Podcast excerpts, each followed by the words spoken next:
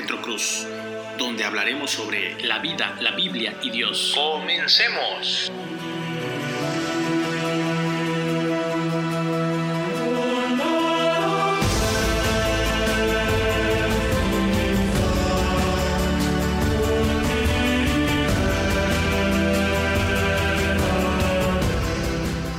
Muy buenas tardes, amados amigos y hermanos en Cristo. Hoy martes 9 de junio del 2020. El día de hoy quiero mandarte un fuerte abrazo y un gran saludo a la distancia desde la ciudad de Chetumal, la capital de Quintana Roo.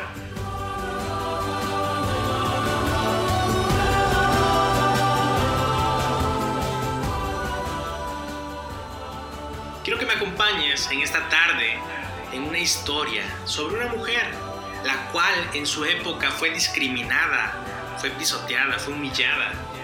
Pero en medio de aquella circunstancia difícil, Dios la usó. Como te puede usar a ti el día de hoy, sin importar cuál sea tu circunstancia. Dios sigue obrando. El mensaje del día de hoy lo titulo Amor y lealtad. Ruth. Amor y lealtad. Ruth.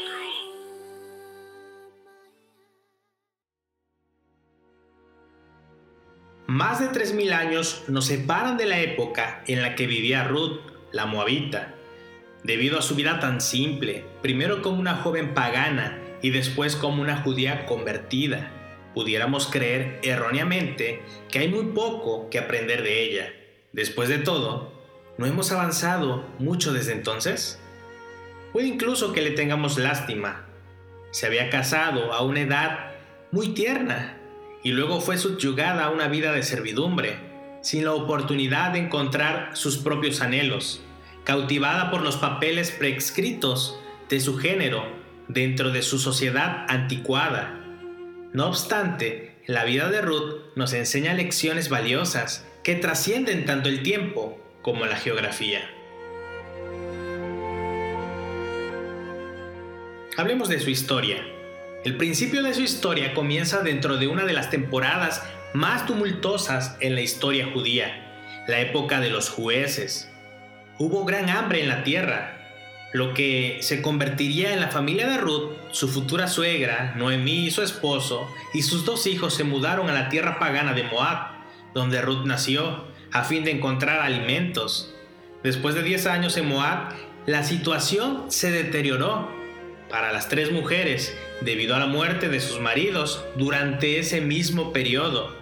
Fueron abandonadas e indigentes, puesto que no tenían maridos para suplir sus necesidades y tampoco tenían hijos propios. Esta situación fue equivalente a una sentencia de muerte, tanto para Noemí como para las dos nueras, pero en especial para Noemí, quien ya estaba bastante grande en cuanto a edad y mucho más para tener hijos y para volverse a casar, por supuesto. Tendría que pedir limosna por el resto de su vida. Su futuro se veía realmente sombrío. Por otro lado, Ruth y Orfa aún tenían su juventud, probablemente rondando los 25 años de edad.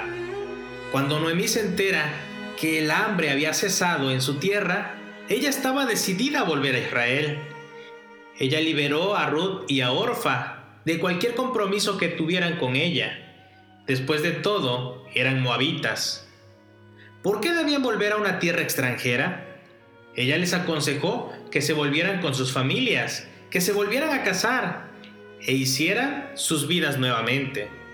Orfa siguió el consejo de su suegra, pero Ruth se rehusó.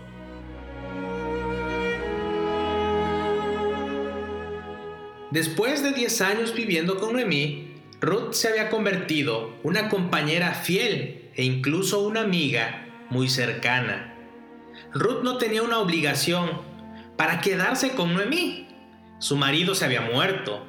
Toda adhesión física a Noemí había sido cortada. La cultura moabita de Ruth era muy distinta a la de Noemí.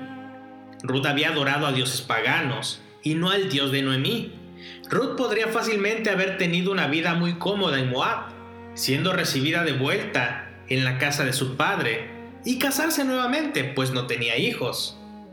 A la inversa le esperaba ahora un futuro bastante difícil e incierto en Israel, siendo una viuda, pero también una inmigrante.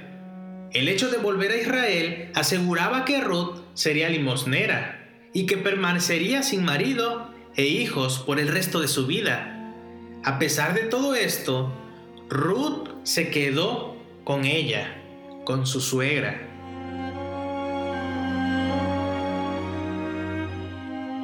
Cuando Ruth rehusó volver a los dioses de sus padres de manera simultánea, se quedó con el Dios de Israel.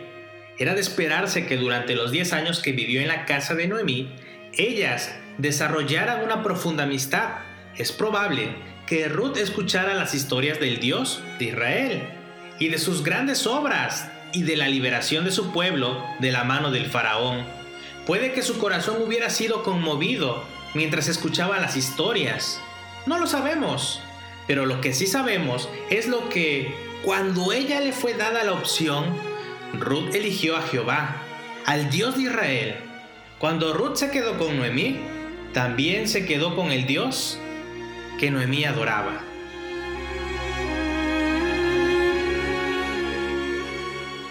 Ruth no se quedó con Noemí de mala gana. La quería con una devoción inusual, ella aceptó la realidad de un futuro desolado y desafiante, porque Noemí la necesitaba. Su lealtad a Noemí fue radical y entera.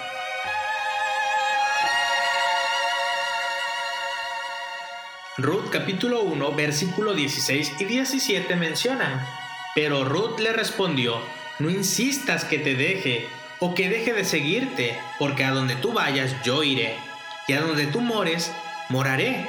Tu pueblo será mi pueblo, y tu Dios mi Dios.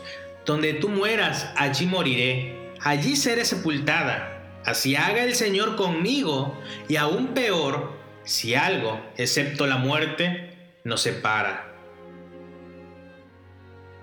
Ruth inmediatamente buscó suplir las necesidades de su suegra. Ella inconscientemente espigó en el campo de trigo de voz un pariente rico del marido difunto de Noemí. Vos tomó en cuenta cuán escrupulosa y trabajadora era Ruth. Aunque fue viuda e inmigrante, Ruth tomó en serio su responsabilidad hacia su suegra y no comió pan de la ociosidad. El hecho de que Ruth era joven implicaba un potencial de pretendientes. Sin embargo, debido a su amor y amistad para con su suegra, Ruth no tomó la iniciativa con vos.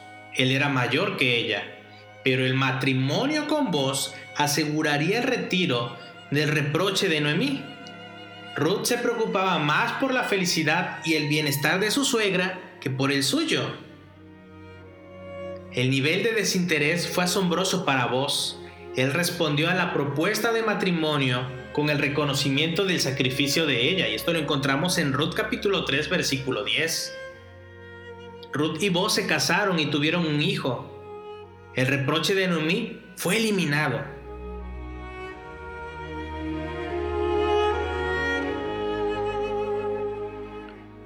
Ruth capítulo 4, versículos 14 al 17 menciona así. Entonces las mujeres dijeron a Noemí, bendito sea el Señor, que no te ha dejado hoy sin redentor, que su nombre sea celebrado en Israel sea Él también para ti restaurador de tu vida y sustentador en tu vejez, porque tu nuera te ama y es de más valor para ti que siete hijos. Entonces Noemí tomó al niño, lo puso en su regazo y fue su nodriza. Y las mujeres vecinas le dieron un nombre diciendo, le ha nacido un hijo a Noemí, y lo llamaron Obed. Él es el padre de Isaí, el padre del rey David.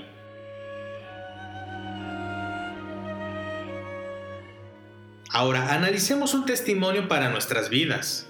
El amor de Ruth para con Noemí fue la evidencia de un desinterés radical.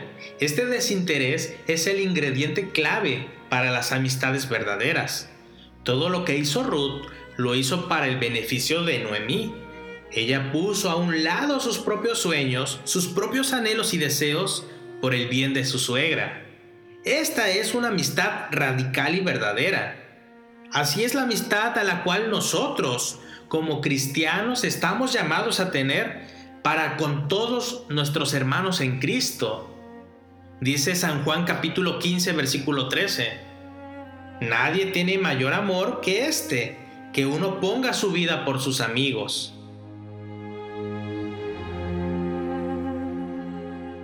Poner nuestras vidas por nuestros hermanos en Cristo involucra más que dar una simple palmadita en la espalda. Va más allá de asistir a grupos de hombres o mujeres o retiros. Este amor es sacrificial, es puesto en práctica diariamente mientras llevamos las cargas de los unos con los otros, al orar fervientemente por nuestras necesidades, al atender también físicamente ciertas necesidades. Es un amor y lealtad el que nos lleva a abrir nuestros corazones y nuestras casas los unos con los otros. El desinterés se extiende más allá de las palabras y nos obliga a actuar de inmediato cuando nos damos cuenta de una necesidad física o espiritual en la vida de otros, incluso cuando nos resulta inconveniente. Te puedes preguntar, ¿Por qué la historia de Ruth y de Boz está en la Biblia? Entremetida entre los libros de jueces y Samuel, el Mesías prometido por Dios al pueblo de Israel avanzó un paso por medio de la simple vida de una mujer extranjera, una moabita, una mujer rechazada. Primero fue por medio de la línea de Ruth y Boz que vino el rey David y finalmente Cristo Jesús. Así podemos regocijarnos en la fidelidad de Dios hacia sus promesas, a pesar de las circunstancias difíciles. La vida de Ruth y su amistad desinteresada con Noemí nos debe animar tanto como a desafiarnos el día de hoy en un mundo que pregona la supervivencia del más apto. Somos desafiados como seguidores de Cristo a literalmente poner nuestras vidas por nuestros hermanos y amigos en Cristo. El Señor nos ha dado bondadosamente los unos con los otros, ya sea que nos regocijemos o lloremos juntos a través de las pruebas. Uno de los mayores dones es una verdadera amiga o un verdadero amigo en Cristo. Nuestras verdaderas amistades cristianas son más unidas que un hermano. Esto lo encontramos en Proverbios capítulo 18, versículo 24. Mientras estudiamos el ejemplo de Ruth, también valoremos y nutramos nuestras amistades como cristianos. Y que el mundo sepa que somos de Cristo por el amor desinteresado y radical que mostramos los unos por los otros. Todos tenemos el llamado a través de Cristo de amar a nuestro prójimo. El día de hoy pregúntate, ¿realmente lo haces? ¿Realmente te interesan aquellas personas que te rodean? Sin importar que te lleves con ellos, apóyalos. El día de hoy me complazco en decirte que puedes encontrarnos también en la plataforma de Spotify y podcast de Apple. Este mensaje sigue llegando a más personas alrededor del país. Te agradezco tu apoyo, te agradezco que compartas estos podcasts. Amado amigo, amada hermana, si el día de hoy tú no tienes un lugar para congregarte, si tú tienes la necesidad, el deseo de poder asistir a una iglesia, te invito a que asistas al Verbo Divino, la cual es una comunidad de gracia, una iglesia donde podemos atenderte, apoyarte, escucharte, ayudarte y nos encontramos ubicados en la ciudad de Chetumal, en la calle Salvador Alvarado, entre Lucio Blanco y Belisario Domínguez. Si tienes alguna duda o pregunta, te dejo mi número celular 9994 0805 57. Dios te bendiga. Nos vemos el día de mañana.